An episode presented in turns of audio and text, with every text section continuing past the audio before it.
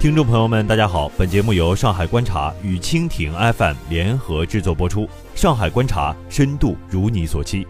李嘉诚又回来了，没那么简单。日前有媒体报道，李嘉诚参股的新加坡上市公司亚腾资产管理有限公司于十二月八号在上海达成了一桩成交价高达三十亿元的写字楼收购案。这一举动也被不少解读为李嘉诚杀了个回马枪，要回归内地市场了。不过，我认为仅凭此举就认为超人归来为时尚早。被传言收购的是位于陆家嘴的东亚银行金融大厦。该大厦建成于2008年，楼高198米，地面共42层，地下三层。大厦位于上海陆家嘴环路花园石桥路口，紧邻上海最高的城市地标上海中心，并临近新鸿基上海国金中心。2008年年底，开发商曾将十层写字楼面积以十亿人民币的价格出售于香港第五大银行东亚银行。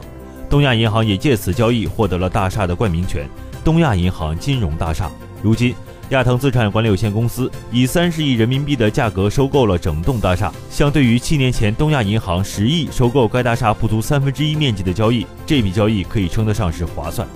ARA 是什么来头？它是由李嘉诚旗下长江实业持股的一家新加坡上市公司。根据报道。在该公司成立之初，长江实业曾经持股 ARA 百分之十三点八七，占据第二大股东的位置。二零一三年十月，STC 以二点三八亿美元从 ARA 创始人林慧章和长江实业手中购买了总计百分之二十点一的 ARA 股权。交易完成后，林慧章退居第二，而长江实业自此退为 ARA 的第七大股东，持股百分之七点八四。也就是说，虽然当年林慧章创办 ARA 时确实离不开李嘉诚的支持，但是现在的 ARA 实际已经与李嘉诚关系不大了。其收购东亚银行金融大厦被解读为李嘉诚回来了，未免有些牵强。作为很早就进入上海市场的地产大鳄，李嘉诚的长江实业和和记黄埔在上海拥有多处住宅和商用物业。然而这两年李嘉诚在内地出多进少。二零一三年，李嘉诚旗下和记黄埔发布公告称，出售在上海陆家嘴的写字楼东方汇京中心。至今为止，这仍然是上海大宗交易卖的最贵的项目，其单价高达八点二万元。今年又有消息称，李嘉诚名下位于上海浦东陆家嘴的在建综合体世纪汇正在寻求转手，项目目前最高报价达两百亿元。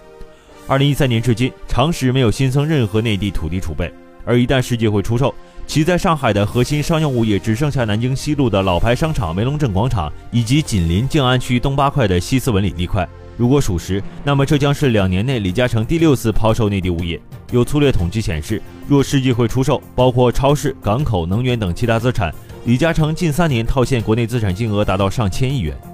尽管李嘉诚在多个场合都表示，集团没有进行撤资。陆港两地将继续是其重要的投资领域，并强调对内地的经济持续看好。但他从两千一三年开始密集出售在内地的地产项目。二零一三年、二零一四年两年，李嘉诚套现总值超过八百亿人民币，撤资举动愈发明显。与之相反，过去三年，李嘉诚向负债累累的欧洲进行了价值一百八十亿美元的新投资，其中仅去年一年，合计黄埔谈成或已经完成的总价值超过四十亿美元的交易就有五项。随后。李嘉诚旗下的长江实业、和记黄埔两大上市企业宣布业务合并重组方案，两个集团的资产将分拆为两个，两家新公司分别取名长江和记实业有限公司和长江实业地产有限公司，后者将负责两家公司的房地产业务，前者将负责房地产板块外的其他业务。公司的注册地也移到了开曼群岛。这样一个消息无异于一颗重磅炸弹，给香港乃至全球商界产生巨大震撼。媒体也在发问：李嘉诚究竟是下一盘什么棋呢？综合专家们的意见，有的认为，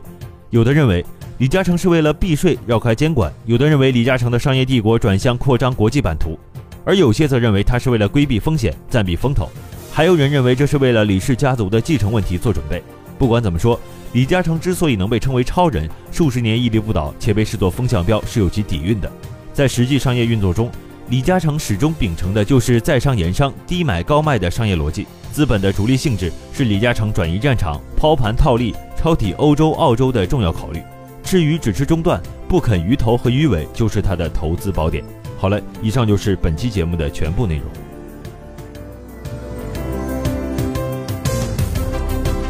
更多精彩内容，欢迎关注蜻蜓新闻频道唯一官方公众号“蜻蜓 news”，或关注上海观察官方公众号，听你想听新闻不止。